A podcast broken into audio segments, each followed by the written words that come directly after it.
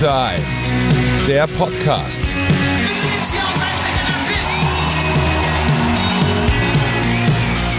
Ja, da sind wir wieder. Herzlich willkommen zu Folge 5 des Itchy Deep Dive Podcasts.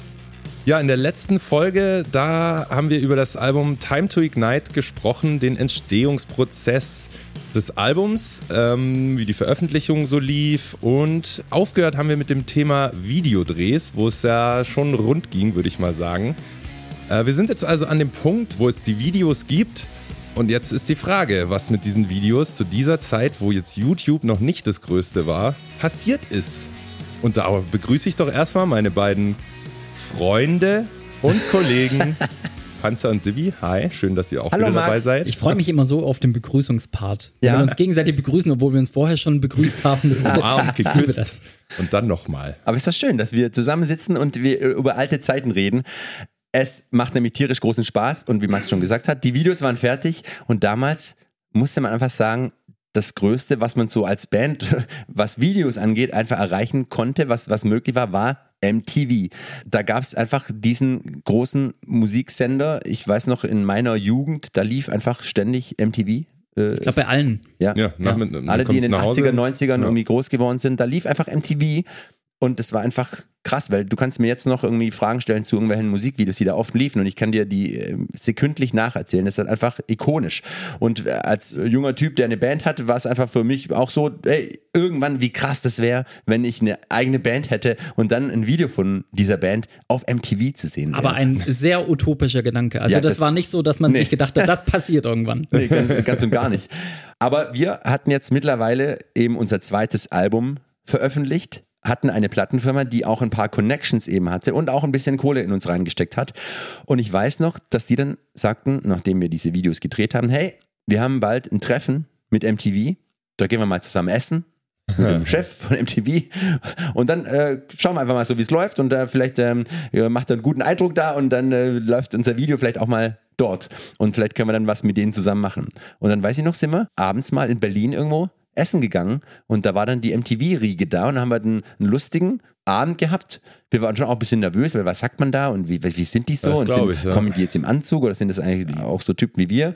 Und die, ja, die waren ein bisschen älter als wir, aber waren trotzdem nett und wir haben uns gut verstanden. Und danach sind wir auseinandergegangen und ich wusste gar nichts. Also ich wusste, wusste nicht, hat das, war das jetzt ein gutes Treffen oder war es ein schlechtes Treffen? Das Label hat auch irgendwie nichts rausgelassen. Aber tatsächlich hieß es dann einfach irgendwann, hey, MTV findet das Video cool und die finden euch so cool und die hätten Bock, da irgendwie mehr zu machen. Und unser Label hat es auch forciert. Das hat Tim mir im Gespräch auch gesagt, dass sie natürlich schon auch arbeiten mussten dran. Und irgendwann hieß es dann, hey Jungs, das Video zu Silence is Killing Me hat nächste Woche Montag 8 Uhr Premiere auf MTV. Und ich Wow. weiß noch, ich dachte, das kann ja nicht sein. Wie, wie krass ist denn das eigentlich? Das war voll abgefahren. Und äh, ich weiß noch, das erste Mal, dass ich uns dann auf MTV gesehen habe, war gar nicht die Videopremiere, sondern ich glaube, ein paar Tage vorher äh, waren wir in den MTV News mit Markus Kafka. Und er hat zum ersten Mal unseren Bandnamen ausgesprochen, was ich schon lustig fand, dass Markus Kafka unseren Bandnamen aussprechen muss.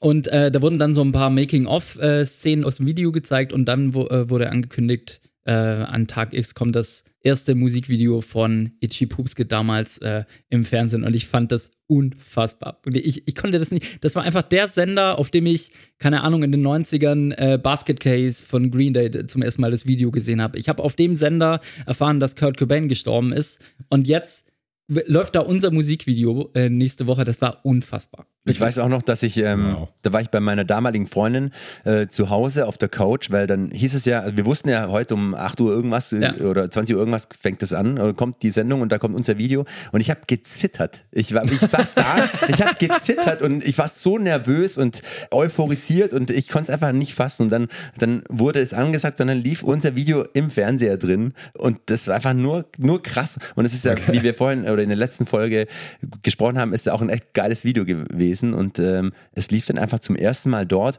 und tatsächlich sollte es nicht bei dem einmal bleiben, sondern unser Label hat uns dann gesagt, hey, wir haben die so und so Rotation bekommen auf MTV, dann lief es halt äh, ein paar Mal pro Tag und das über viele, viele Wochen. Krass. Und das war einfach, einfach nur, nur heftig, Auch, weil, auch witzig, äh, Entschuldigung, ich habe dich nee, unterbrochen. nee, mach, mach, mach. Auch, auch richtig witzig, weil dieses Video speziell, da lief dann einfach ständig auf MTV, wie er komplett die Fresse voll bekommt und in die Luft gesprengt wird. Echt auch ärgerlich eigentlich. Aber es war halt ein geiles Video und es wurde dann auch Voll. dort thematisiert. Also es war wirklich, wirklich krass. Ich weiß noch, MTV hatten irgendwann haben dann sogar, die wurden inspiriert dadurch, die haben Aufkleber verteilt, überall, wo drauf steht, MTV is killing me.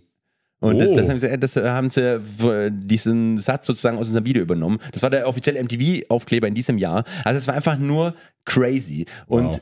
Dadurch, dass es wirklich über, über Wochen und Monate echt mehrmals am Tag kam, war das aber auch krass zu sehen, wie schnell sowas dann normal wurde. Weil ich weiß noch, am Anfang war es halt, es kam und ich äh, alle angerufen, ey, guck MTV, was, äh, Mama, komm, komm zu mir, schau MTV hier. Und dann ein paar Wochen, Monate später war es so, da, da, weil das halt so oft lief, da bist du halt abends heimgekommen, machst einen Fernseher an, wie immer, läuft halt unser Video wieder und dann habe ich es weggeschaltet. Also das, das hat man, das, wirklich, das war Boah, irgendwann so, wieder. das war wirklich, das, das war, es läuft halt schon wieder, ich will was anderes sehen. Das war wirklich heftig. Und was auch äh, interessant ist, ähm, ich dachte halt früher, wie du gerade gesagt hast, da lief ein Basket Case und äh, alle, alle krassen großen Videos. Und für mich war natürlich immer klar, alle Leute oder alle Bands, die auf MTV laufen, sind Rockstars, unfassbar reich, famous Ja. und die sind durch. Äh, Die haben, die Ja. haben ausgesorgt. Und was wir dann relativ schnell gemerkt haben, war, dass, dass sich halt gar nichts, gar nichts verändert hat. dass immer noch auf derselben Couch, habt äh, dasselbe kein Geld gehabt und äh, alles andere war irgendwie auch nur gleich. Also irgendwie hat das, äh, hat das, das die Illusion schon ein bisschen zerstört. Ein paar mehr Leute haben euch erkannt, so langsam, aber sicher, glaube ich. Eigentlich, ja, ich habe darüber auch nochmal nachgedacht in- der Vorbereitung auf die Podcast-Folge heute. Das war irgendwie absurd auch, dass wir natürlich gemerkt haben, dass äh, sich schon was verändert hat, dass wir auch äh, bekannter wurden natürlich durch diese Videorotation, aber so richtig, dass es von heute auf morgen irgendwie so einen Klick gemacht hätte und auf einmal wären, äh, wären alle Shows ausverkauft gewesen und äh, man ist wie ein Star durch die Stadt gelaufen, so war das auf keinen Fall. Also, das war schon ein Prozess. Es hat auch ein bisschen gedauert, bis sich dann spürbar was verändert hat. Genau. Ähm, was natürlich aber schon krass war, dass wir halt jetzt, ähm, wie, soll man das sagen? Also wir war waren, wir waren echt halt auf. MTV. Also es gab da wirklich so, so zwei, drei Monate in diesem, in diesem Jahr 2007, wo wenige Bands öfter liefen auf MTV als wir, weil wir eben, äh, da kommen wir gleich noch dazu, wir hatten auch noch den Bandtrip und dann das nächste Video und so. Es lief alles, also die ganze Zeit, es war wirklich heftig. Und dann hatten wir natürlich auch Besuche im Studio dort. Und da hört man gerade mal rein in die Eröffnung des ersten Besuches. Mein Name ist Florian Silbereisen. Heute Musik hier aus äh, Süddeutschland. Und wenn ihr glaubt, Süddeutschland Musik, das passt nicht, das ist doch schön langweilig. Scheiße, Leute, das ist heiß. Und das ist CRL mit Gästen. Ritchie Poops geht. Los geht's.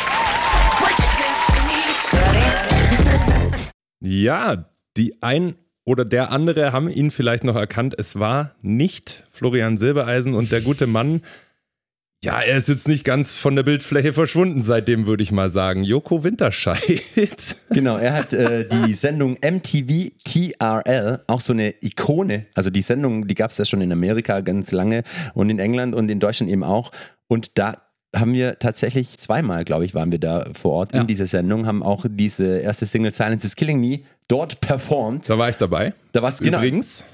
Äh, immer noch in der Crew, wurdest du auch wieder bezahlt oder haben wir dich einfach unbezahlt wieder mitgenommen? Also da jetzt genau kann ich es nicht sagen, aber ich glaube so 2,50 Euro habe ich bestimmt bekommen. Aber da warst du eigentlich quasi von uns oder so als Kumpel. Äh, ja, nee, ich habe natürlich äh, euer Zeug aufgebaut da. Na sehr. Also man muss das, da, da kann ich mich auch noch wirklich sehr bildlich dran erinnern. Wie gesagt, MTV, TRL, das war krass. Und da zu Gast zu sein ist schon mal krass und da dann auch einen Song zu performen ist noch krasser. Und das ist, man muss, um, um halt in die Relation zu setzen, die, das ist einmal pro Woche gekommen. Nee, einmal am Tag, glaube ich, aber einmal pro Woche waren Gäste im Ja, Studio. vielleicht muss man es kurz so erklären, dass es äh, eine Sendung war mit Moderation, äh, Joko Winterscheid, Publikum, das anwesend war und wirklich Stargäste. Und es wurden halt viele Musikvideos gezeigt, äh, dann zwischendurch wieder Gespräche und so weiter. Und Genau. da waren wir dann zu Gast. Genau, und einmal pro Woche oder so war dann auch eine Band, die dort gespielt hat, äh, Ja. live.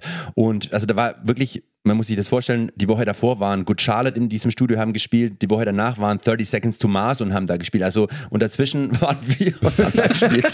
und, und ich weiß noch, wir, wir waren ja da immer noch eine kleine Band. Ich habe es gerade erzählt, so viel hat sich jetzt nicht verändert, nur da weil ein Video plötzlich lief und wir hatten auch jetzt nicht so viel Equipment und hatten schon gar keine großen Road Cases wie halt die ganzen Ami-Stars. Und wir sind dann da mit unserem kleinen äh, Bus der äh, Kleinbusvermietung Trick. Ja, ne, Das war wirklich noch warte, ich muss, ich muss nur kurz einfach. einmal Okay. zurückgreifen. Und zwar war das so, dass äh, bei uns vor der Aufzeichnung dieser Sendung der Anruf kam und äh, da hieß es dann, ja, äh, es wäre gut, wenn am Drehtag um 8 Uhr eure Crew ankommen würde, damit die alles aufbauen und ihr solltet dann so 14 Uhr irgendwann spätestens aufkreuzen. Und dann haben wir gesagt, ja, also so eine richtige Crew, das haben wir eigentlich nicht, wir kommen dann alle um 8. Ja, jetzt kannst du wieder einsteigen. Wie gesagt, Trick Kleinbusreisen war unser, unser Bus. Das war wirklich so ein Kleinbus, den wir halt immer gemietet haben. Da waren auch vorne und hinten so vor sich Kinderschilder drauf. Und mit dem sind wir da vorgefahren. Ja, und, und haben dann mit Maxes, mit Max Hilfe, haben wir dann halt unsere Cases in Anführungsstrichen reingetragen. Das waren teilweise so, ja, wie so Stofftüten, wo dann die Becken drin waren noch oder, oder irgendwie, äh, ne- also keine so ha- harten Cases, sondern Taschen, vieles auch. Äh, manche Sachen waren gar nicht verpackt, weil wir, für, glaube für die Bassdrum, da haben wir keine groß genug Tasche gehabt. So, die haben wir dann so reingetragen und dann haben wir das so einfach dorthin gestellt, in diesen ri- riesigen Aufnahmeraum vor die Bühne und dann saß es da und die Leute haben es so ungläubig angeschaut und dachten, was passiert hier Auch gerade? immer getuschelt und so. Ja, genau. Das sah so jämmerlich aus. Aber wir haben einfach äh, aufgebaut und haben dann tatsächlich äh, abends in der Sendung äh, unseren Song performt. Und es war unser erster Live-Auftritt bei einem großen Fernsehsender. Und ich weiß noch, da war ich ziemlich nervös. Also das Ja, war das schon, kann ist schon nochmal eine andere vorstellen. Hausnummer, wenn man weiß, also jeder Fehler wird sich jetzt da für immer in die Mattscheibe einbrennen.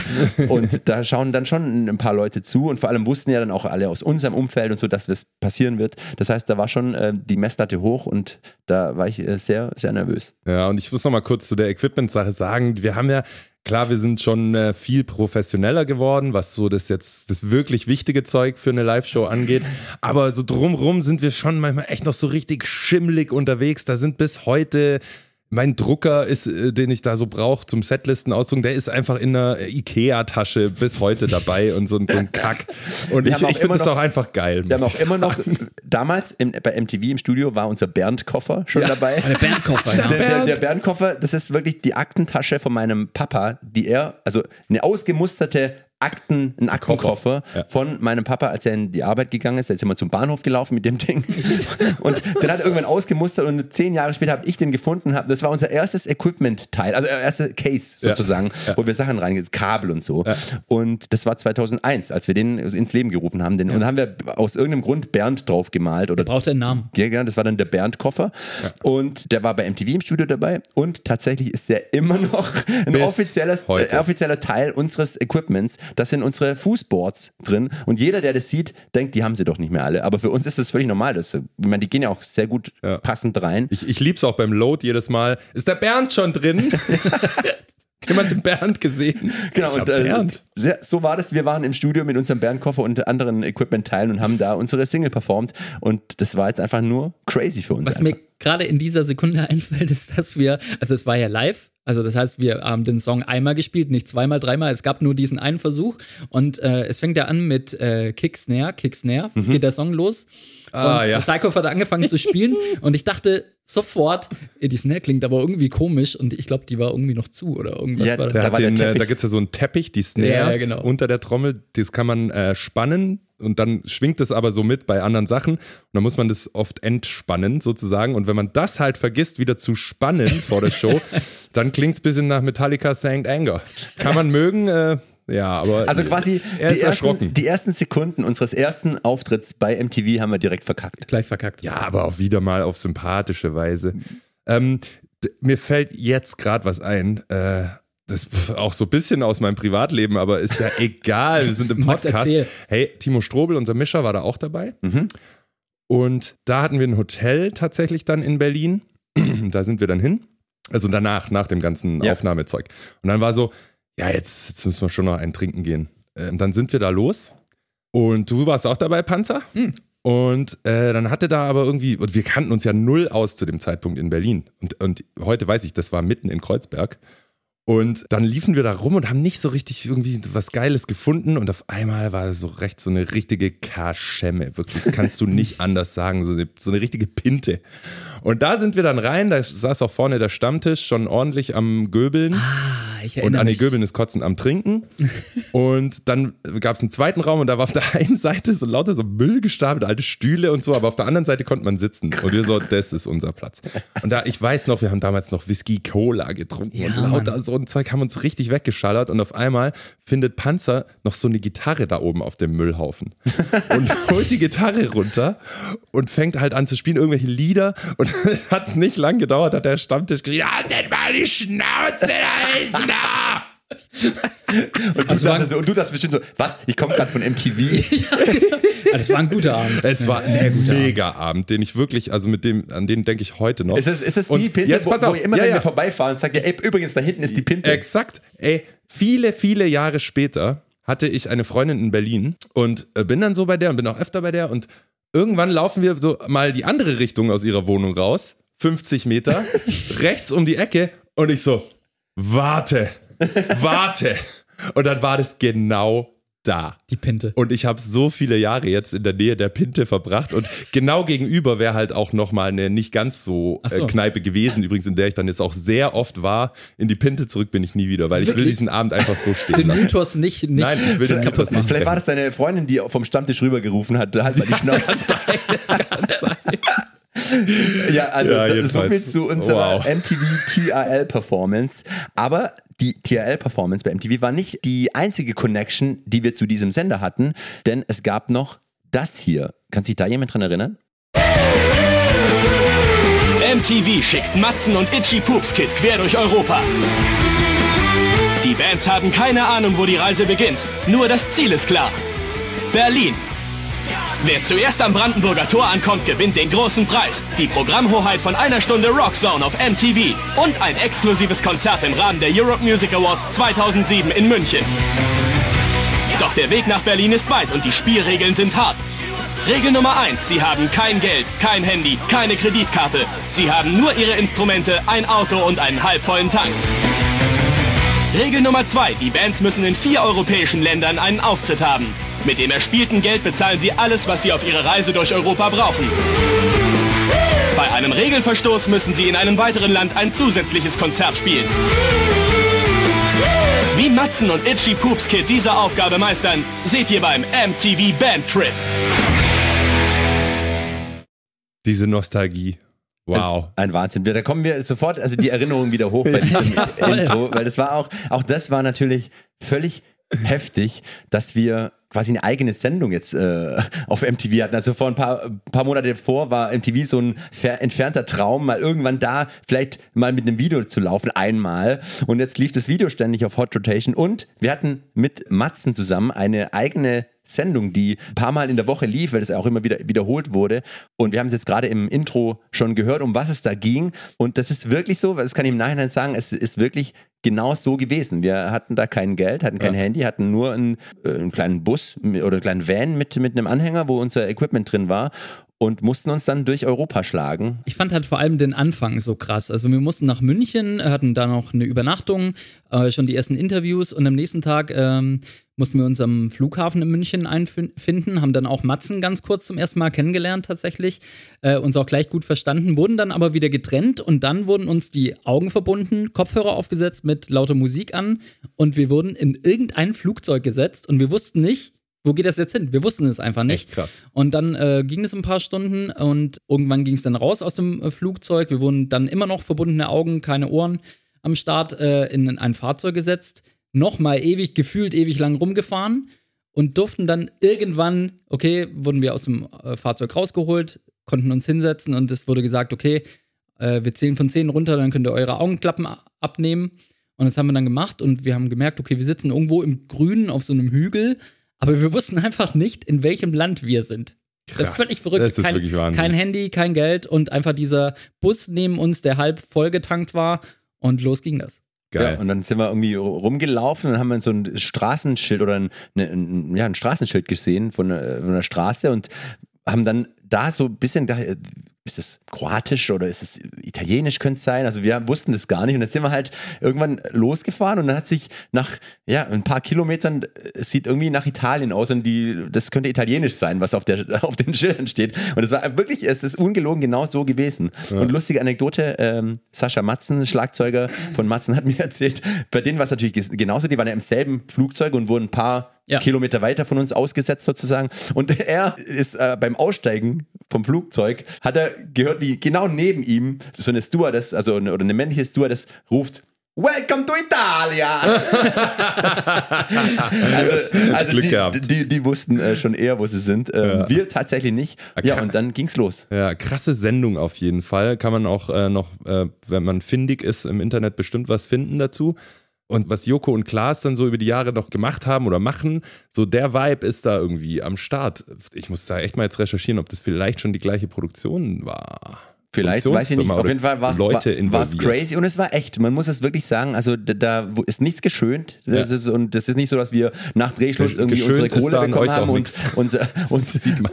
das ist auch übrigens geil. Äh, Bis zu diesem Dreh haben wir bei den Fernsehauftritten, die wir hatten, wurden wir immer total in, geschminkt und in eine Maske. Auch bei, bei, bei, bei Bandfotos wurde immer geguckt, Augenringe weg und alles. So und, und bei dem Dreh war es halt okay. Morgens wir wachen auf und schon die Kamera in der Fresse vom Produktionsteam. Und äh, seitdem äh, scheißen eigentlich auf, auf, auf Make-up und so. Da wurden wir eh äh, total ungeschminkt und in Wahrheit gezeigt. Jedenfalls war das eine, wirklich eine, eine ganz tolle Zeit. Äh, Wir waren da cool drauf und hatten auch das Glück auf unserer Seite. Also uns sind da die Sachen, die wir erledigen mussten, Shows finden und, und alles äh, an, an Geld kommen, ist so ein bisschen zugeflogen, weil wir halt auch voll offen an die ganze Sache rangingen und das war, wir hatten da total Spaß. Bei uns war das natürlich auch crazy. Wir machen, sind gerade quasi Teil einer MTV-Sendung, voll geil. Ja, wir hilft auch, wenn man sich für nichts schämt. ja, genau. Wir waren da wirklich schmerzfrei, ohne Scheiß. Und wir waren halt auch nur zu dritt, was uns äh, sehr viel geholfen hat. Oh, Und die wir Matzen haben, sind wir haben, fünf gewesen, oder? ja, wir haben da, äh, also wie gesagt, schaut euch das gerne im Internet an. Also wir haben da die Shows irgendwie durch Zufall, alle sind uns zugeflogen. Wir hatten einfach, irgendwann hatten wir auch so ein Bündel Geldschein Hand. Wir, Wir waren reich am ja, Ende. da, wir haben uns ohne Scheiß, wir haben uns nach der Sendung haben, haben wir uns das restliche Geld aufgeteilt beim Tschüss sagen. Ohne Scheiß. Wie geil. Ja. Und, Aber- und Matzen hat halt gar keine Kohle. Ja. Oh, da fällt mir ein, ich habe noch, äh, wir haben ja neulich aus dem Proberaum Pfand weggebracht. Ich habe das Geld hier noch in der Hosentasche für das Pfand. Können wir das gleich kurz aufteilen? Das können wir auf jeden Ja, aber Fall. es ist ähnlich viel, was beim äh, Bandtrip übrig, übrig blieb. Ja. Äh, was ich noch sagen wollte zum MTV Bandtrip, äh, Sibi hat es gerade schon kurz gesagt, wir hatten wirklich auch viel Glück, wahrscheinlich auch durch unsere unbekümmerte Art, äh, mit der wir an alles rangegangen sind, aber da sind wirklich Dinge passiert, die waren so absurd, dass uns das im Nachhinein auch keiner geglaubt hat, dass es, äh, dass das so passiert ist. Aber wir haben so Aufgaben bekommen wie, gab es dann so einen Umschlag, da stand drin, spielt ein Konzert in einem Plattenladen. Und dann sind wir gerade da in die nächste Stadt reingefahren und dann haben wir realis- realisiert, fuck, heute ist Sonntag, das heißt, gar kein Plattenladen hat, hat offen. Wir waren eh noch nie in dieser Stadt und dachten so, ja, fuck, wie soll das jetzt klappen? Okay, In Slowenien irgendwo ja, war ja, das. irgendwo. Und äh, dann haben wir gedacht, okay, lass uns mal irgendwelche Leute auf der Straße fragen, vielleicht- damit wir wenigstens für den Montag dann vielleicht schon mal wissen, wo wir hinfahren müssen zum Fragen. Und haben wir angehalten und den ersten Typen, den wir ansprechen, haben wir das kurz erzählt und der so, ah ja, super, ja, das ist kein Problem, mein Kumpel, der hat einen Plattenladen, äh, der kann euch kurz aufmachen. Und wir so, was? Und dann äh, haben wir tatsächlich an dem Abend noch, die haben äh, Freunde eingeladen, es war eine wilde Party im Plattenladen, da das Konzert noch gespielt. Oder wir haben so verrückte Sachen gemacht, wir waren irgendwo im, am Balaton, an diesem wunderschönen Urlaubssee und äh, waren irgendwie, wir hatten keine Lust mehr in diesem Bus zu schlafen. es war so unbequem, einer hatte immer einen Schaltknüppel im Rücken, das war richtig schlimm. Und dann haben wir einfach gedacht, fuck off, wir halten jetzt an diesem Hotel da und es war ein schönes Hotel, so im Grünen Am See, ja. am See, ja. Und äh, da sind wir einfach reingelaufen und haben kurz erzählt, wer wir sind, was wir machen und haben gesagt, ja, wir haben kein Geld, aber äh, können wir trotzdem bei euch pennen. und äh, die, haben dann, die waren total nett und haben gesagt, nee, das geht natürlich nicht, das Personal kostet ja auch Geld. Und wir so, alles klar, kein Problem. Und dann sind wir in den Bus eingestiegen und wollten gerade die Tür zu machen. Da kam der Chef uns hinterhergerast und sagte, ach, kommt, scheiß drauf. Oh, Kommt, kommt, ihr könnt bei uns pennen. Und dann Mega. ging es weiter. Und das ist die letzte Sache, die die ich dazu sage. Wir haben dann in diesem Hotel geschlafen und haben am nächsten Morgen wieder einen Umschlag bekommen mit einer neuen Aufgabe. Und hier war die Aufgabe, spielt ein Konzert auf einer Familienfeier. Und wir dachten uns so, wie soll das denn gehen? Wie, Also zum Beispiel Hochzeit oder Ja, genau. Beerdigung oder Geburtstag, irgendwas. ja. Ja. Und dann sind wir so die Treppen runter zum Frühstück, weil Frühstück kann man natürlich auch gratis bekommen. und sind die Treppen runter und haben gesagt, boah, wie sollen wir sowas finden? Das, keine Ahnung, hey. Und dann kommen wir in diesen Frühstückssaal rein. Und da sitzen da so 25 Männer aus Österreich. Und wir so, was seid denn ihr für ein Verein? Und die sagten, ja, Junggesellenabschied, meine Brüder haben das organisiert. Und wir so, ah, Moment. Ah, Familie. Und dann haben, wir, dann haben wir kurz nachgefragt beim Produktionsteam, ja, wenn die Brüder dabei sind, das geht doch durch als Familienfeier. Und die so, ja, weiß ich nicht, ja, vielleicht, ja. Das war Junggesellenabschied, oder? Junggesellenabschied, genau. Und dann haben wir gesagt, okay, Jungs, äh, frühstückt mal fertig, wir bauen kurz im Garten auf und spielen da ein Punkrock-Konzert für euch und die fanden es halt voll geil. Ja, mega. Und dann hatten wir diese Aufgabe auch innerhalb von einer halben Stunde erledigt. Ja, Das voll. und, doch und da haben die noch einen. Hut rumgehen lassen und haben teilweise 50 Euro Scheine rein. Und wir, wir haben dann einen Gruß an Matzen äh, gesendet vom Balaton, weil wir dachten dann, dann dachten wir, hey, das lief jetzt so gut, es scheint Sonne, wir sind am See, machen wir mal einen halben Tag einfach Urlaub. Dann haben wir, dann wirklich waren wir baden, haben Frisbee gespielt Hammer. und haben in die Kamera mit den, unserem Geldschein, die haben wir so aufgefächert, Ja. haben wir uns halt so Luft äh, ins Gesicht gefächert und haben Grüße an Matzen rausgesendet. Ja, und, Matzen. Ähm, genau, und ähm, Wie wie, Matzen denen? das Ganze zu sehen, das hören wir jetzt. Denn ein sehr guter Freund von uns, äh, wirklich ein sehr guter Freund von uns, ist der Sänger Sebastian Matzen. Und er war im anderen Team des Bandtrips. Und wie er das Ganze so wahrgenommen hat, das hören wir jetzt. Viel Spaß. Hallo, ihr drei. Ich hoffe, euch geht's gut und ihr habt Spaß mit eurem neuen Podcast. Aber so neu ist er gar nicht, ne? Ihr seid schon in einer wievielten Folge jetzt? Auf jeden Fall vielen Dank für die Einladung. Äh, ihr habt mich darum gebeten, etwas über den Bandtrip zu erzählen, ähm, der ja schon einige Jahre jetzt zurückliegt. Äh, falls es noch nicht erwähnt wurde, mein Name ist Sebastian Matzen. Ich spiele in der gleichnamigen Band Matzen, Matzen. Und äh, ja, wir sind uns begegnet 2007 oder 2008 oder so, eben bei diesem MTV-Format, als MTV noch groß war und uns damals für euch auch äh, wirklich wahnsinnig geholfen hat, so in der Anfangszeit. Äh, insofern war dieses Format natürlich auch ähm, für uns ein großes Ding. Ähm, ich weiß gar nicht, ob ich euch, das schon mal erzählt hatte, aber als wir angefragt wurden von MTV, hieß es, äh, die andere Band, die losfährt, das ist Silbermond. Und äh, Silbermond waren auch gerade wirklich erfolgreich schon und so. Und ähm, wir dachten, wir treten gegen die an. Und dann hieß es irgendwann, nee, die machen doch nicht mit, aber Ichi Poopskit machen mit. Und wir so, Ichi who? und dann haben wir uns euer Zeug angehört und fanden euch auch cool. Aber ich war generell total am Zweifeln. Ich wollte dieses Format eigentlich nicht mehr machen. Ich wurde dann ein bisschen überredet, auch von unserer Plattenfirma damals, der Universal. Die meinten eben, ey, MTV und so ist fett. Und wir waren ja schon irgendwie so ein paar Jahre dabei und haben irre viel getourt. Und ich war eigentlich gar nicht so abenteuerlustig zu der Zeit. Und ich glaube, das ist auch so der Unterschied. Ihr wart sehr frisch und abenteuerlustig und hattet, glaube ich, richtig Freude an diesem ganzen Ding. Während ich oder wir uns da, glaube ich, eher so ein bisschen durchgekämpft haben. Also wir waren ja auch zu fünft und mussten dann immer zusätzlich zum, äh, zum PKW, den wir gefahren sind, oder zum äh, kleinen Transporter irgendwie immer noch ein Zelt aufbauen. Ja, ich weiß noch, dass, ich, dass mich das relativ schnell alles überfordert hat und ich sowieso irgendwie nicht so der Showtyp bin. Ähm, und so war es auch dort. Und ähm, ich finde, ihr habt das super gemacht. Ich habe mich total gefreut, als wir uns irgendwann am ersten oder zweiten Tag schon direkt in Italien getroffen haben, irgendwo in einem kleinen Städtchen, habt ihr Musik gemacht auf der Straße. Wir haben das auch versucht und äh, da haben wir irgendwie schon festgestellt, ach guck mal, die Jungs sind echt ganz nett. Und ähm, was ich auch einfach schön finde, ist, dass im Laufe der Jahre auch einfach eine Freundschaft zwischen uns entstanden ist und die ja so weit auch ging, dass ich bei euch bei einem Lied mitgesungen habe und ähm, wir uns ja auch immer wieder auf Festivals treffen und uns, glaube ich, einfach so freuen, wenn wir uns sehen. Und ähm, ist ja auch eine schöne Sache, so wenn man über die Jahre dann immer wieder Kollegen trifft, die man mag. So. Und ähm, das steht für mich sowieso über allem. Ihr habt das Ding äh, damals gewonnen, auch völlig zu Recht, wie ich finde. Ähm, und ja, und jetzt äh, werde ich immer wieder von euch darum gebeten, über, über dieses dunkle Kapitel zu sprechen. Ich würde euch jetzt darum bitten, dass es das jetzt auch mal war. Also lasst uns nicht mehr über den MTV Bandtrip sprechen. Lasst uns nach vorne schauen. Ich drücke euch, wünsche euch alles Liebe. Euer Sebastian.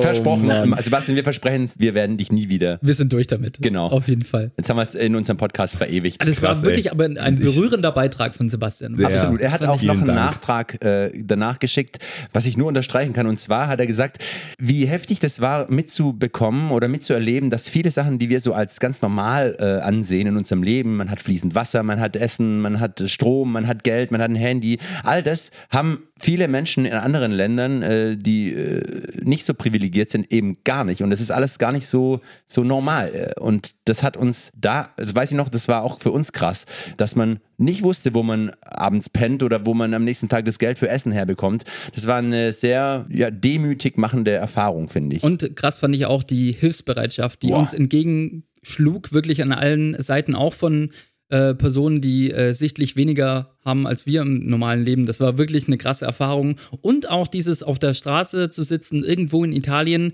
Straßenmusik zu machen und äh, eine halbe Stunde lang guckt dich keiner mit dem Arsch an, alle sind einfach nur vorbeigelaufen, auch niemand hat Geld gegeben, also so, das war unsere erste Straßenmusikerfahrung da und das hat auch auf jeden Fall zumindest meinen Blick auf äh, Straßenmusikantinnen und Musikanten verändert und ja, es, es war in vielen Bereichen eine bereichernde Erfahrung. Und jetzt seitdem gebe ich wirklich oft ein bisschen Kohle, wenn ich Straßenmusikanten sehe. Und ähm, wie gesagt, das hat Sebastian da sehr beeindruckt und uns tatsächlich auch. Deswegen möchte er und wollen wir diese ganze Erfahrung nicht missen. Aber wie gesagt, bei uns lief es ja auch so ziemlich gut. Das heißt, wollen wir, das wollen wir auch nicht missen, ob, obwohl ich im Nachhinein immer gesagt habe, ich finde es super, dass wir es gemacht haben, aber ich will es bitte nicht nochmal machen. also es war schon auch anstrengend. Auf jeden Fall. Was Ja, mir das zu. Matzen noch einfällt, ähm, wie gesagt, die, die haben ja ein bisschen gestruggelt mit dieser ganzen äh, Challenge, aber äh, die haben, als die die Aufgabe bekommen haben, bei einer Familienfeier zu spielen, die haben es tatsächlich geschafft, bei einer Hochzeit zu spielen. Geil. Und das musste erst mal hinbekommen. Ja, das ist krass. Und da gibt es eine Aufnahme, da spielen die halt original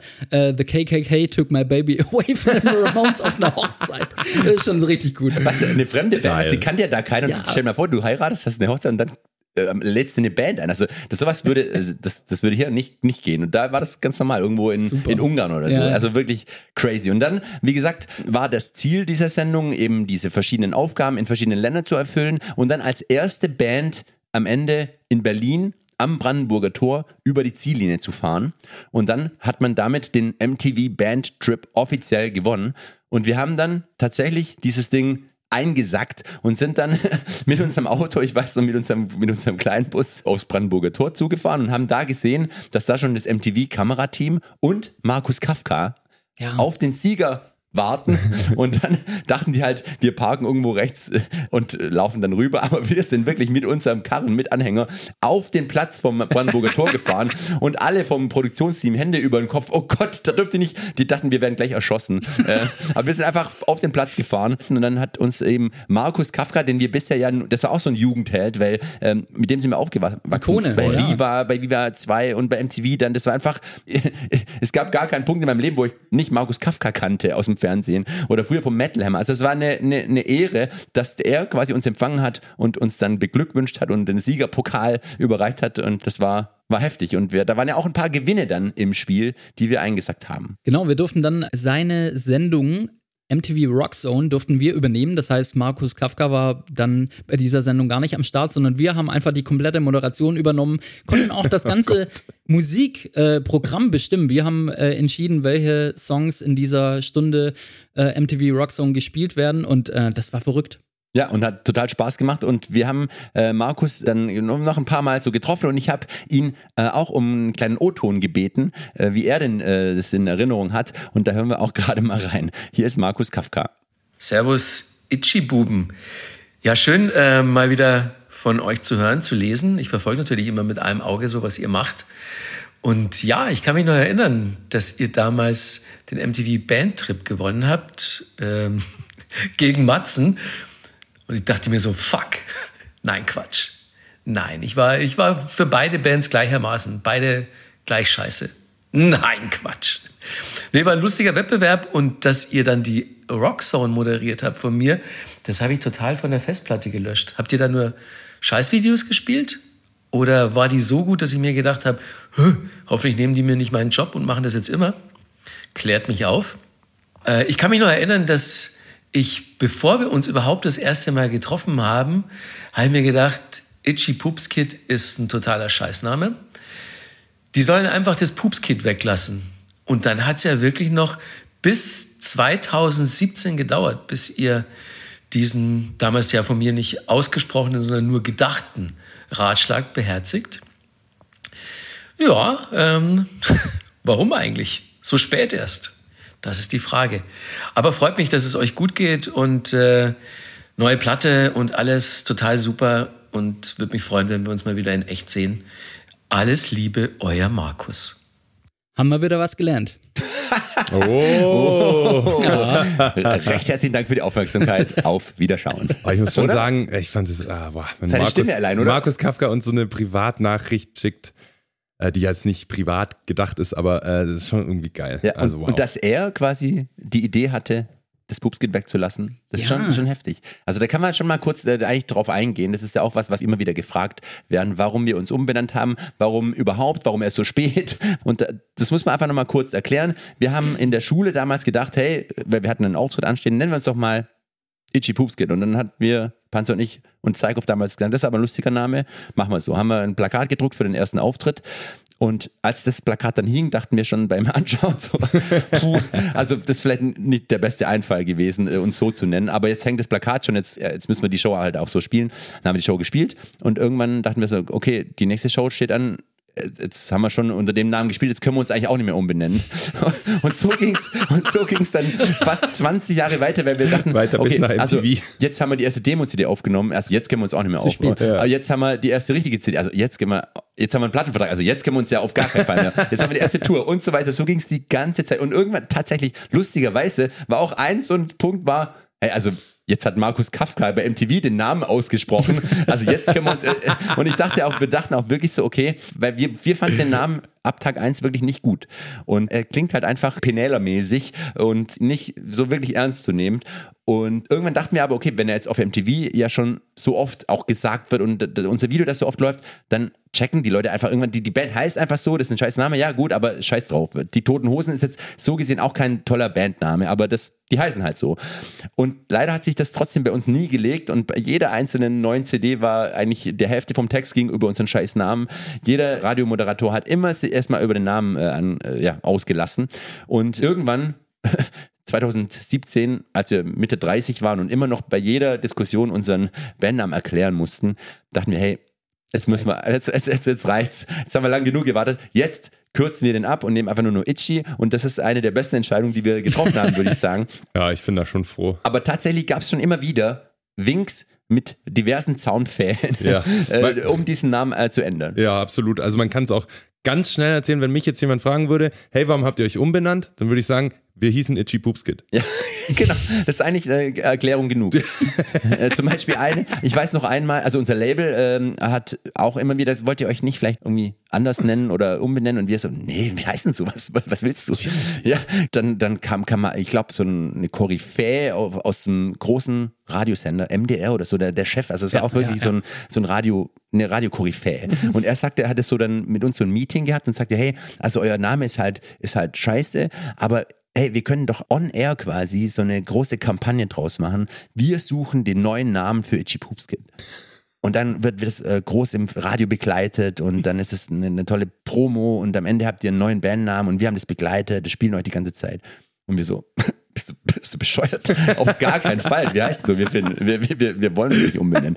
Haben das abgebügelt. Man muss sagen, wir sind dann danach nicht oft auf diesem Sender gelaufen. Ja gut, da gab es aber ja noch eine andere Story bei dem Sender, wenn ich mich recht erinnere. stimmt. Ja, das stimmt. Also man kann es so sagen, es ist jetzt so als junge aufstrebende Band nicht so klug, wenn man bei einer Veranstaltung spielt von einem großen Radiosender, wo der Ministerpräsident des Bundeslandes der Schirmherr ist und man sich dann auf der Bühne über den aufregt und alle dazu auffordert, ihm den Stinkefinger zu zeigen. Es ist dumm gelaufen. Ja, das ist im Nachhinein, äh, war das nicht die beste Entscheidung. Nee, aber ich Ich, glaube, man, finde schon. man hey, muss- ich finde schon, ihr müsst doch mal dazu stehen.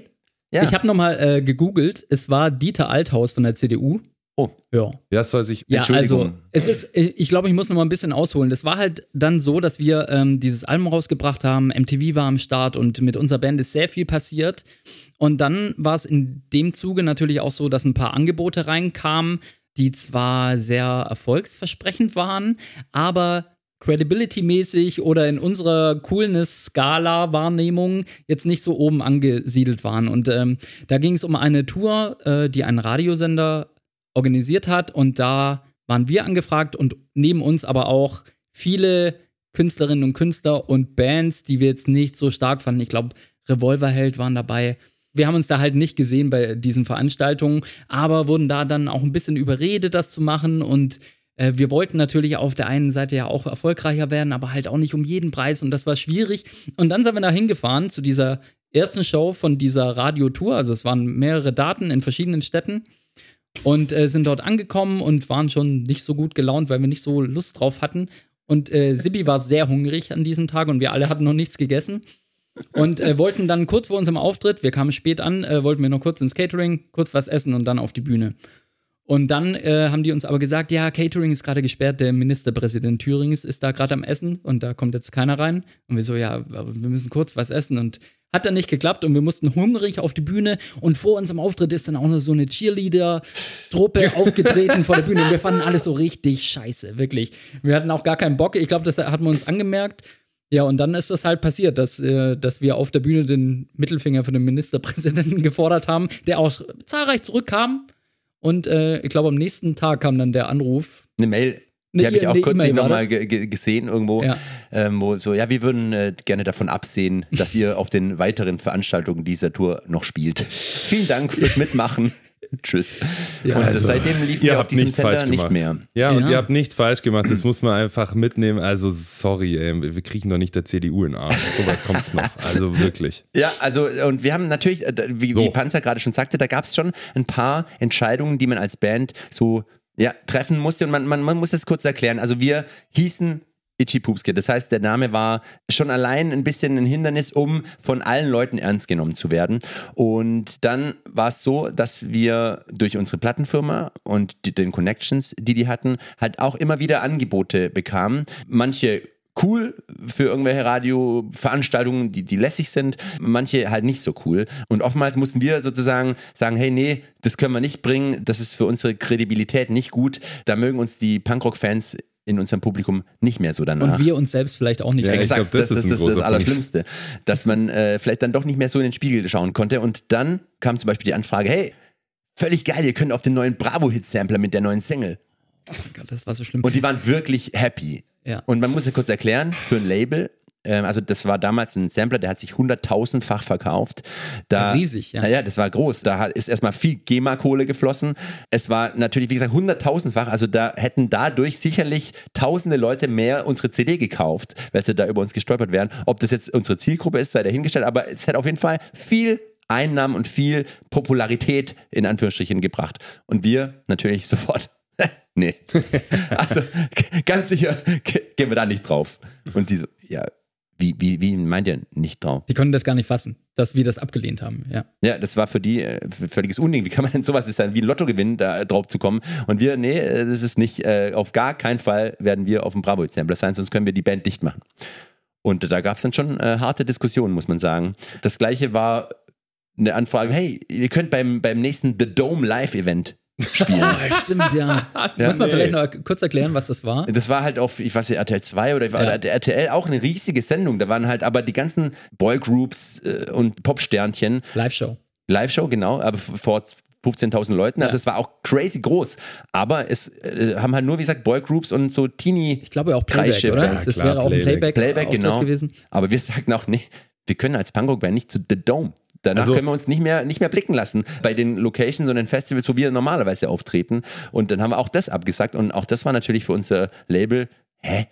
Seid ihr verrückt? Also das ist das Einzige, wo ich sage, das hättet ihr machen sollen und zwar in Form, wie das dann, äh, wie das Nirvana zum Beispiel bei Top of the Pops gemacht haben oder die Guano Apes haben da auch so einen legendären Auftritt, glaube ich, mit irgendwelchen riesigen Masken oder so. Also da hätte man halt einfach das Ding komplett verarschen müssen. Das habt ihr euch entgehen lassen. Also natürlich Aber, im Nachhinein ja, äh, kann man das immer so äh, argumentieren und es hätte wahrscheinlich vielleicht auch gut gehen können. Ja, man kann Label hätte es aber nicht gefallen, was ich da so im Kopf habe. Nee, natürlich hab. nicht. Und man kann natürlich auch im Nachhinein äh, darüber streiten, was hätte es uns jetzt geschadet oder was hätte es uns gebracht oder wie oder wären wir jetzt immer noch genau da, wo wir jetzt sind oder wären wir viel größer oder viel kleiner oder hätten wir uns schon lange aufgelöst, das weiß kein Mensch. Aber in dem Moment war uns einfach klar, ne, wir müssen da eine Haltung äh, und einen Standpunkt ja, klar machen und wir wollen es nicht und es ist nicht gut für unsere Außenwirkung, also sagen wir da nein. Und das haben wir gemacht und dann gab es natürlich schon äh, kontroverse Diskussionen mit unserem Label. Die dachten halt, ja, okay, wir buttern gerade echt ordentlich Kohle auch in euch rein Mhm. und jetzt äh, haben wir eine Möglichkeit, auch die Kohle vielleicht irgendwie zurückzubekommen und ihr sagt nein.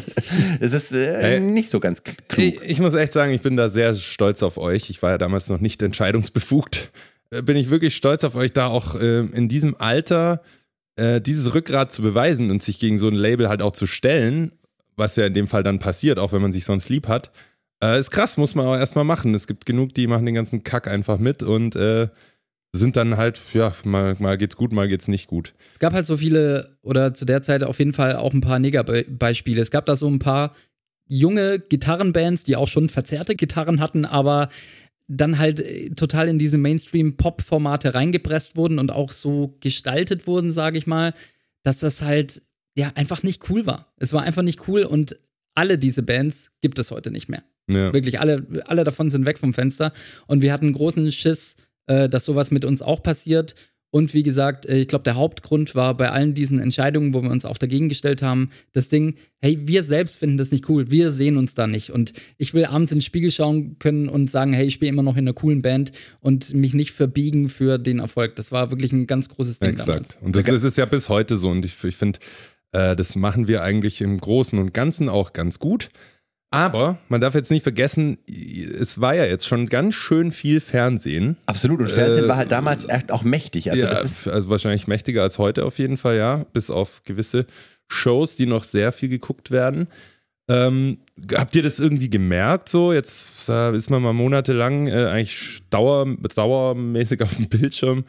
Habt ihr das irgendwie gemerkt dann in eurem Leben oder hat sich es irgendwie ausgewirkt auf die Live-Shows, Verkaufszahlen? So, wie, wie, er- erklärt mal ein bisschen, ob ihr da was bemerkt habt zu der Zeit? Ich weiß noch, wir hatten die letzte Show, die wir gespielt haben in irgendeinem ja, Jugend- oder kleinen Club irgendwo im Osten, glaube ich, wo, wo der, der Veranstalter danach sagte, weil der wusste auch, dass unser Video in der Woche Premiere hat, so, ihr werdet sehen, es wird sich jetzt ein bisschen was für euch verändern danach. Also das wird vielleicht die letzte Show so sein.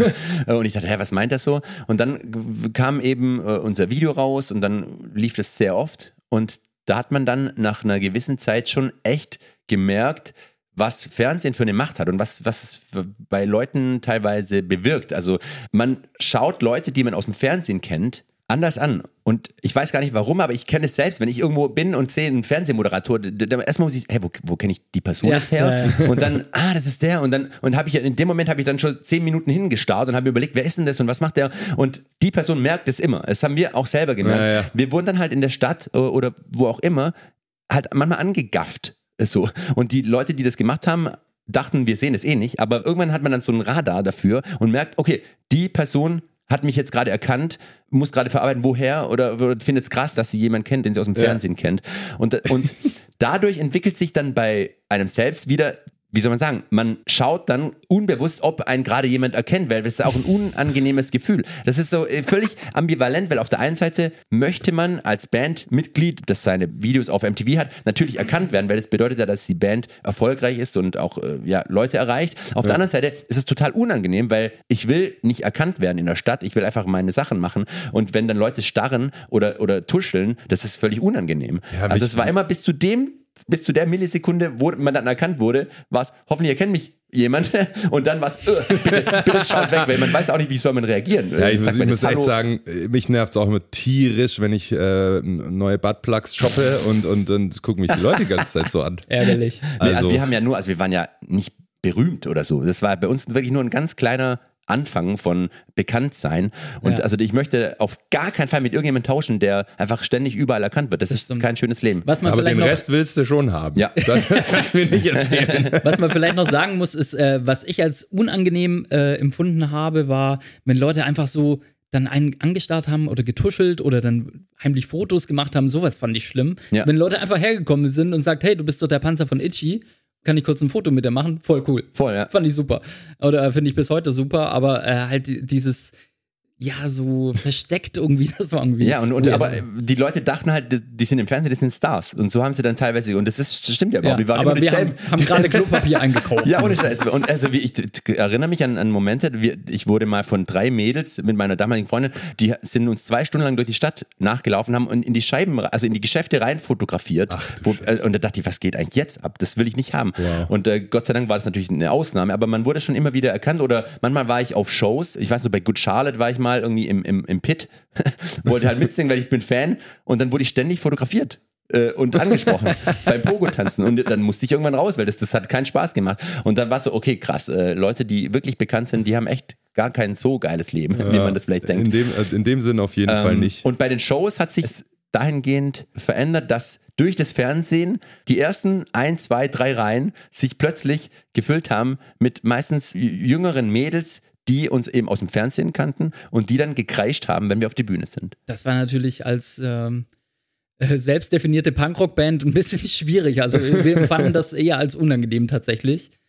Und äh, generell auch unser Publikum wurde auch jünger, glaube Ja, ich. Das absolut. war auf jeden Fall so. Also ich habe vor kurzem mal alte Bandfotos gesehen von damals oder Live-Fotos auch und da bin ich echt erschrocken. Also wir hatten wirklich ein super junges Publikum. Mhm. Die, das waren Teenager halt teilweise auch.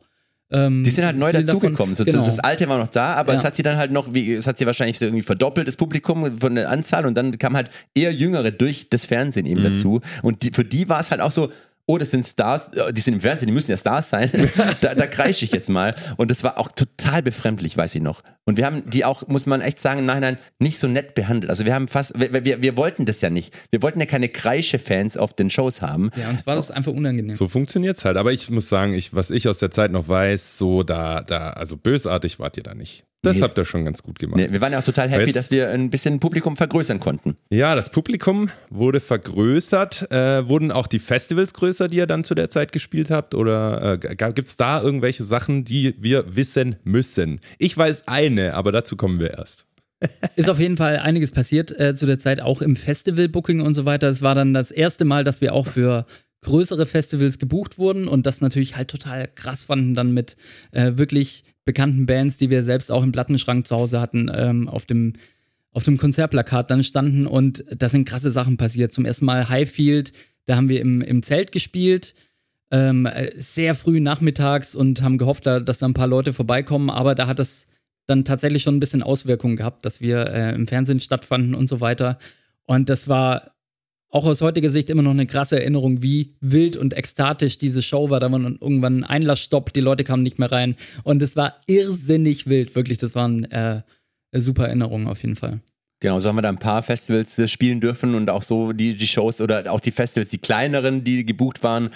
Da hat man schon gemerkt, man hat neue Leute erreicht und da war es dann schon immer wild und ein wahnsinnig toller Festivalsommer. Wir hatten eine Show auch am Brandenburger Tor vor ja, 100.000 Das war Menschen. dieses Also Monster-Ding, ne? wir standen Ja, da an, die Bühne Boah. war am Brandenburger Tor und bis zur Siegessäule sind halt die Leute gestanden. War ich auch dabei, ja. Wie viele Zehntausende da jetzt auf die Bühne geschaut haben und wie viele einfach so da waren, weiß ich nicht, aber es war einfach, die, allein da stehen zu können und auf einen See von Menschen zu blicken, war einfach crazy. Ja, Jedenfalls gab es nicht nur äh, große geile Festivals, die wir gespielt haben, sondern es gab auch ein paar Anfragen von Festivals, die etwas seltsamer waren. Ich weiß noch einmal beim, im Saarland, bei so einem Radiofestival, da waren halt auch ganz viele Boygroups äh, und Popsänger und Popsängerinnen gebucht und da waren halt auch eigentlich nur ganz junge Fans im, im Publikum und auch viel Gekreische und da dachte ich mir, was, was machen wir hier gerade? Das ist irgendwie geil. Ich, ich weiß nicht, da haben wir jetzt danach 200, Rocken halt. 200 Girly-Shirts verkauft, aber das war auch alles. Und dann dachten wir, okay, das sollten wir vielleicht nicht mehr machen. Ein anderes Event war in Berlin. Da haben wir bei einem Radiofestival Energy in the Park oder so hieß es, gespielt. Das war am Wannsee. oh, das war so geil. Das war Hammer. Und es war, das war crazy. Also das war, da sind so auch so viele absurde Sachen passiert. Das war am See und die Bühne war ins Hm. Wasser gebaut. Leider und ich weiß gar nicht warum, war die ziemlich weit ins Wasser gebaut. Also die war die war ungefähr mittendrin. 100 Meter vom, vom Strand entfernt. Das heißt, wenn man am Strand gestanden ist, hat man die, die Leute auf der Bühne nicht gesehen. Und wenn man auf der Bühne stand, hat man die Leute am Strand eigentlich gar nicht warm Und, genommen. und gehört hat man auch man nicht hat so auch viel, nicht ehrlich gesagt. gehört. Und es war so einfach völlig komisch. War so komisch. Also eine, einer der besten Tage meines Lebens. Boah, war ja. Da, Da- da, war- gab es nämlich Für die Aftershow-Party. Ja, kurz da kommt man davor noch so das ganze Backstage-Bereich und VIP Jugendkack da und so, war äh, halt in diesen Um, wo normal die Umkleidesachen sind von, von diesem Bad. See, ja. Von diesem Bad, das ist ja so ein Strandbad. Und da haben wir dann äh, bemerkt, dass ein Stock über unserem Backstage, das war dann so Outdoor, da gab es so eine Hefeweizenbar. Und da gab es so kleine Hefeweizen. Und das fanden wir so geil. Ich glaube, ich habe also ich glaube, ich habe 15 so kleine. Bevor es dann hieß, hey, es gibt noch eine mega Abschiedsparty. Und ich weiß, wir haben die Story schon oft erzählt. Ja, die muss man äh, nochmal. Aftershow-Party, Aber davor ist so an, sind andere Ah ja, passende Sachen passiert. Und zwar war es das erste Mal, dass wir vorm Auftritt, weiß ich noch, da wurden wir als Band vor so eine, vor so eine Fotowand, also wie so eine Sponsorenwand geschoben. Und dann kamen ein paar, so, komm mal bitte mit. Dann wurden wir da so aufgestellt und dann kamen ein paar Fotografen von der Presse und haben uns dann dort fotografiert und haben dauernd zu Sachen gesagt, so komm und jetzt gib mir meine Geste, komm, der Finger, Der Finger. Gib, gib mir den Finger, mach mal hier, komm, spring mal hoch, umarmt euch mal, macht mal das. Und wir, so eine Mischung aus völlig peinlich berührt und aber auch irgendwie lustig, weil das war das erste Mal für uns, haben dann halt mit, mitgemacht, sind hochgesprungen, haben hier den Finger immer wieder gegeben und äh, haben wirklich performt und, äh, und dachte aber auch, hoffentlich hört es bald auf so. Und irgendwann war es dann zu Ende und dann waren auch auf dem Festival gebucht waren Sum 41 und mit denen hatten wir da zu dem Zeitpunkt schon ein paar Mal gespielt. Wir waren uns also, wir haben uns gekannt und die wurden dann auch vor diese Fotowand geführt. Und da hat man dann gemerkt, den Unterschied zwischen einer Band, die gerade so am Aufstreben ist und zum ersten Mal sowas mitmacht, und eine, die das schon seit zehn Jahren jeden Tag machen muss. Die sind dann so mit Sonnenbrillen so hingeschlappt. Dann kamen auch die Fotografen, hey, come on, give me something, no, come on, girl, show me, show me something. Und die haben sich einfach nicht bewegt. Ja. Nur auf den Boden geschaut äh, und nach 20 Sekunden die Fotografen, "Come, Okay, thank you. sind die wieder gegangen. Hast du mal wieder was Äh, gelernt Das war wirklich krass. Übrigens, Sum 41, letzte Woche hat uns der, der äh, Bassist hat uns in seiner Radiosendung gespielt. Oh ja. Oh, nice. Also immer noch Connections, Thank aber wenn man, much. wenn man an einem See zusammenspielt, dann kann ein- einen das nicht mehr auseinanderbringen. ja, aber ich glaube, die Band hat es auseinandergebracht, oder? Ja, das Haben die sich nicht aufgelöst? Vielleicht war, haben wir, Ach, du grüne wir wieder Nein. äh, Existenzen zerstört. Aber die beste, schweifen ab. Die beste Story, aber das muss man einfach erzählen, ist nach diesem Festival passiert. Und zwar wurde uns äh, beim Festival gesagt, hey, es gibt noch eine Aftershow-Party. Riesenfettes Ding, Es da wird sind so alle. geil. Genau. Und hier habt ihr ein goldenes Bändchen. Und mit diesem goldenen Bändchen bekommt ihr alles. ihr Und- geht einfach in die Bar genau. und ihr kriegt alle Getränke umsonst und das wird krass. Und dann sind wir da losgefahren und mit dem Shuttle gefahren hingefahren worden. worden, Genau. mit Äh, fetten Karren, Genau, du, hast, du warst ja schon, äh, oder einige waren ja schon angezündet von den Hefeweizen. Oh ja. Und dann sind wir da halt angekommen, ausgestiegen aus dem Shuttle und sind dann in diesen Club rein. Und Moment, es gab schon an der Tür Probleme, weil äh, Timo Strobel, unser damaliger Mischer, hatte seinen Leatherman dabei. nee, oder Taschenlampe, eins von beiden. Und der Security wollte ihn einfach nicht durchlassen. Er wollte ihn nicht durchlassen. Also, das, ich habe das vom Arbeiten noch dabei, wo soll ich es denn jetzt hin tun? Nein, so geht es nicht. Irgendwann hat es mir gereicht und ich hatte ja gar nichts zu sagen. Ich war Backliner da. mir hat es dann gereicht und ich habe einfach nur mein goldenes Band dem nochmal unter die Nase gehalten und habe gesagt, hier, jetzt guck mal, hast du es gesehen? Goldenes Bändchen, wir gehen jetzt da rein, okay? Und er so, oh, okay, alles klar, geht rein. Und wir gehen da also rein. Und da, da hieß es schon äh, vom Festival, da ist dann ein abgesperrter Bereich, da könnt ihr dann, da ist dann die Aftershow-Party. Dann sind wir da reingegangen und dann war ein abgesperrter Bereich, da haben wir gesehen, sind dann da rein und sind zur Bar. Und da war niemand, Da war niemand außer sagen. uns, aber wir sind auch relativ früh vom Festival hingefahren so. Ja. Und dann äh, sind wir halt an die Bar und haben äh, Getränke bestellt und das Mädel an der Bar hat so äh, War schon irritiert, War hat dann den, irritiert. mit dem Chef wir, telefoniert. wir, wir haben gesagt, können wir wieder jetzt haben? Und die so, ne, weiß eigentlich nicht Bescheid. Ja, guck mal, hallo, wir haben die goldenen Bändchen, weißt du? Äh, und die so, äh, okay, ich, ja. Und wir waren dann schon ein bisschen genervt. So, ja, ja, ja, was ist denn Durst, jetzt? ist ja, heiß. ich, ich, ich rede mal mit dem Chef. Und dann ist er weggegangen, kam zwei Minuten später und hat gesagt, alles klar. Und hat uns dann Getränke gemacht. Und zwar lange. Und Ja, viel. also es war so, dass äh, wir, damals war dann die Red Bull, Wodka Red Bull Zeit, kann man sagen, und oder die Wodka Energy Zeit. Und dann hat die uns da so die normalen 02 CL Gläser oder was weiß ich äh, halt so gemacht. Waren, äh, ich habe meins, glaube ich, sofort einfach aus Versehen kaputt gemacht, umgeworfen. Und dann sind wir, ja, das ist eh nix. Habt ihr vielleicht noch größere Gläser? ja, nee, ich hätte nur noch Hefeweizengläser, 05 diesmal. Und wir so, ja, die sind's. Und dann haben wir da das getrunken. Also, es ist Also wir haben eine ausgeartet. ziemliche Schneise ins Regal gesoffen. Auf jeden Fall. Und ähm, wir haben uns immer wieder mal gewundert, dass irgendwie sonst wirklich keiner äh, vom Festival da kam, aber das war uns eigentlich egal. Irgendwann kamen zehn total hübsche Mädels, da hat sich herausgestellt, dass die von so einem Model-Contest ihre Aftershow-Party dort hatten. Fanden, fanden wir irgendwie auch cool. Und irgendwann war dann aber nachts drei oder vier und unser Nightliner hat uns abgeholt. Und dann sind wir völlig betrunken aus dem Club nach oben gestolpert und haben dann oben vorm Club ganz viele Leute vom Festival wieder gesehen. Die, die Radiomoderatoren, andere Bands, Leute aus dem Backstage und wir so, hä, wieso, wieso seid ihr denn nicht reingekommen? Und die so, wie reingekommen? Die Aftershow-Party ist total drüben. Und dann hat sich, hat sich einfach rausgestellt, dass wir tatsächlich im komplett falschen Club waren. Falscher Club, alles komplett falsch, aber trotzdem VIP-Bereich gehabt und umsonst getrunken. Das Also, schafft auch nicht Das ist jeder. ein Tipp. Besorgt euch goldene Bändchen und geht einfach irgendwo hin. Yes, so, boah, jetzt haben wir aber mit dieser Story schon wieder. Äh, wo sind wir überhaupt in unserem, äh, das müsste ich eigentlich wissen, als so ein bisschen Moderator. Ich würde sagen, wir kommen mal wieder, weil wir sind ja immer noch bei unserem Album Time to Ignite tatsächlich. Und wir kommen mal wieder zum Album an sich zurück und beginnen unsere Kategorie. Max? Lieblingssongs. Und zwar gibt es wie in jeder Folge eine Kategorie namens Lieblingssongs. Und da geht es darum, wer welchen Song auf diesem Album so als sein Favorite nennen kann. Und ich würde sagen, Panzer, fang du doch mal an. Ich fange an. Äh, ich habe mir die Platten natürlich nochmal angehört und habe tatsächlich festgestellt, dass ich viele Songs der Platte immer noch ziemlich gerne mag. Aber Lieblingssong, wenn ich mich auf einen runterbrechen müsste, wäre es You Don't Bring Me Down. War damals auch, glaube ich, die dritte Single aus dem Album. Und ich kann mich noch erinnern, dass ich damals, äh, als ich den Song geschrieben habe, ich habe damals mit Seikhoff in einer WG gewohnt und ähm, hatte da eine Art Schreibblockade. Ich saß da in der, unserer Küche, neben unserer äh, sehr billigen Einbauküche und einem Pizzastapel, der vom Boden bis zur Decke ging. Und äh, mir ist tagelang nichts eingefallen, was irgendwie geil ist äh, für einen neuen Song. Und habe dann auch so angefangen zu zweifeln, so fuck, mir fällt nichts Neues mehr ein und so.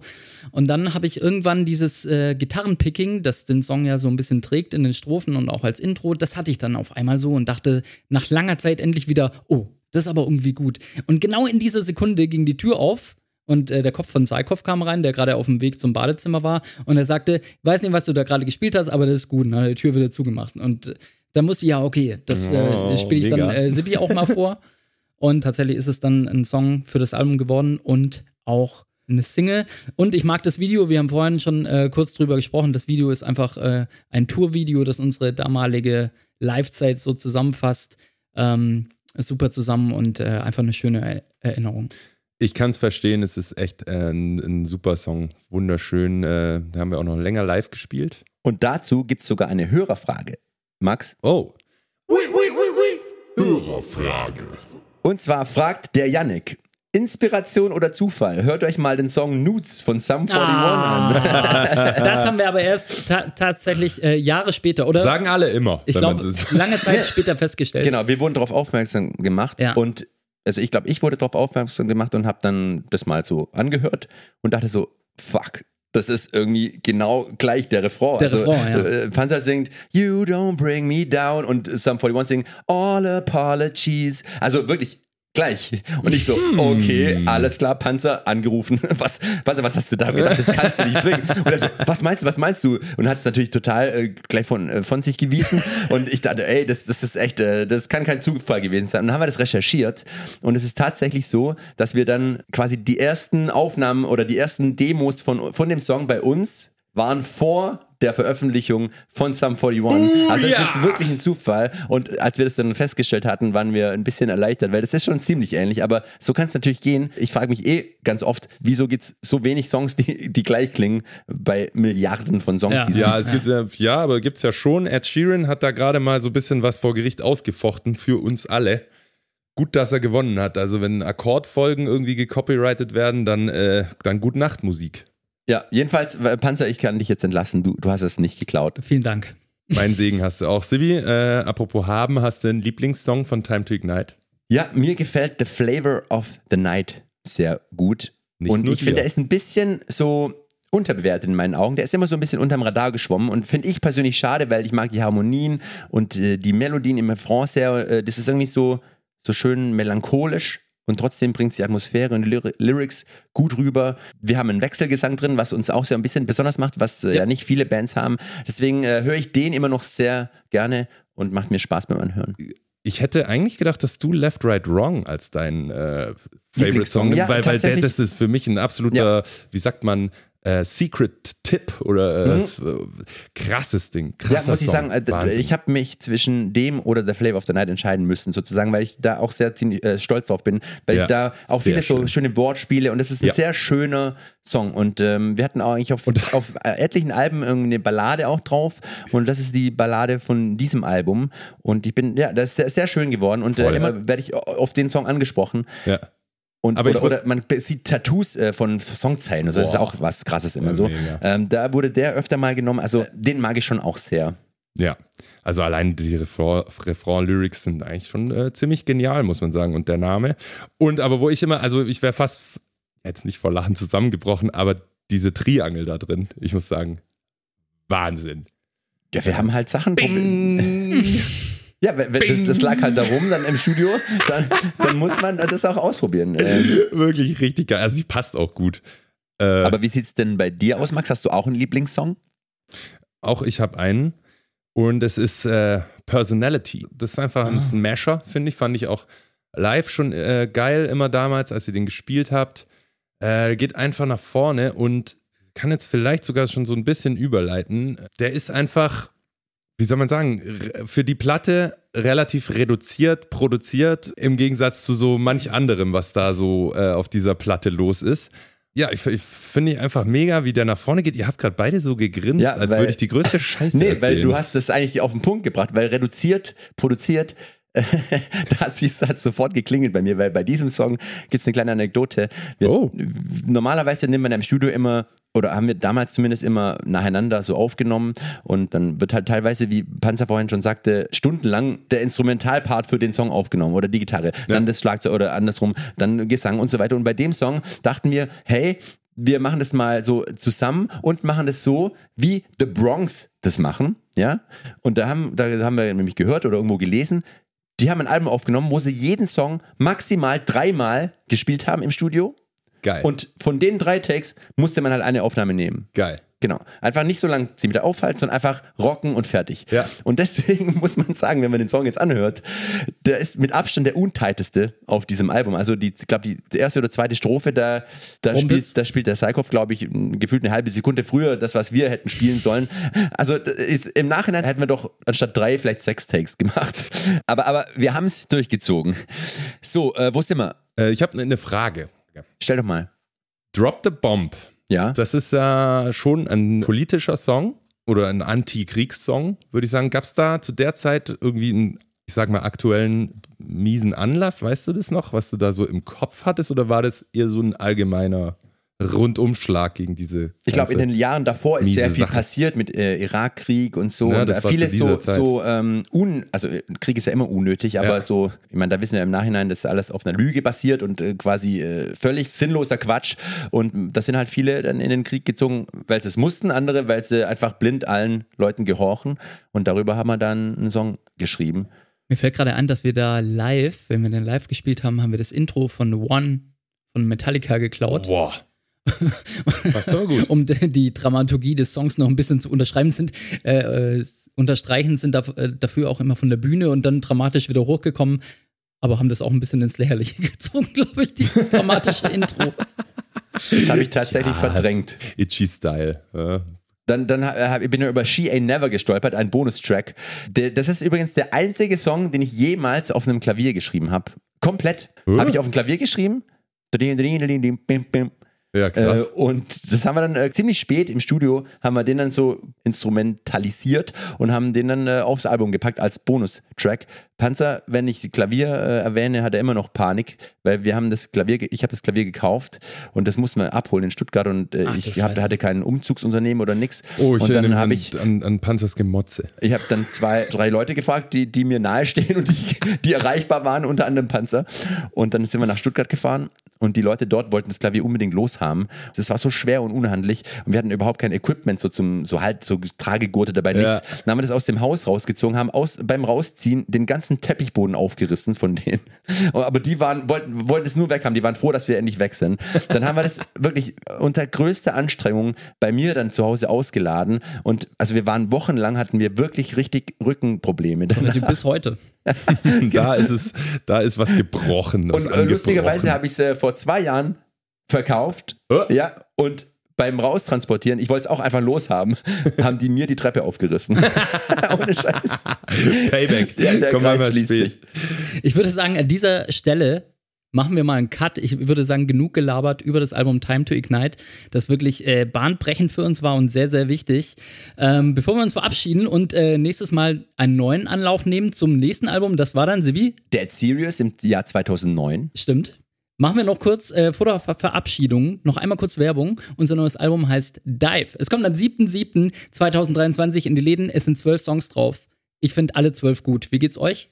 Ich finde alle Songs spitzenmäßig. Ich muss sagen, es ist wahrscheinlich das Beste, was wir jemals gemacht haben. Und äh, ich meine es ernst. Und äh, es sind ja auch schon, es gibt ja schon einiges zu hören. Also vier Singles haben wir schon veröffentlicht. Fünf mittlerweile. Ah, du denkst in die Zukunft. mein Gott. Ja. mal. Mein Gott, also kein Scheiß. Wir sind äh, mega stolz auf die Platte und äh, freuen uns sehr, die dann auch auf unserer Tour im Herbst live rauszubrettern, zum ersten Mal so richtig. Hören wir noch kurz rein in eine Single? Können wir sehr gerne machen. Hier, wir hören rein. Been waiting with patience.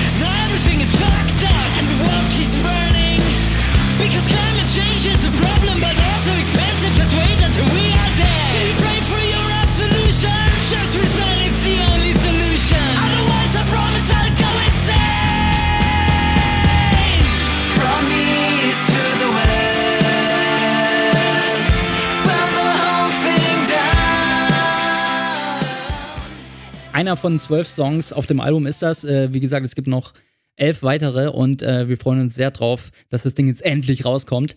Und würde sagen, an dieser Stelle sagen wir Tschüss und bedanken uns für eure offenen Ohren und hören uns nächstes Mal mit der nächsten Folge von Itchy Deep Dive. Oh yeah. Auf Wiederhören.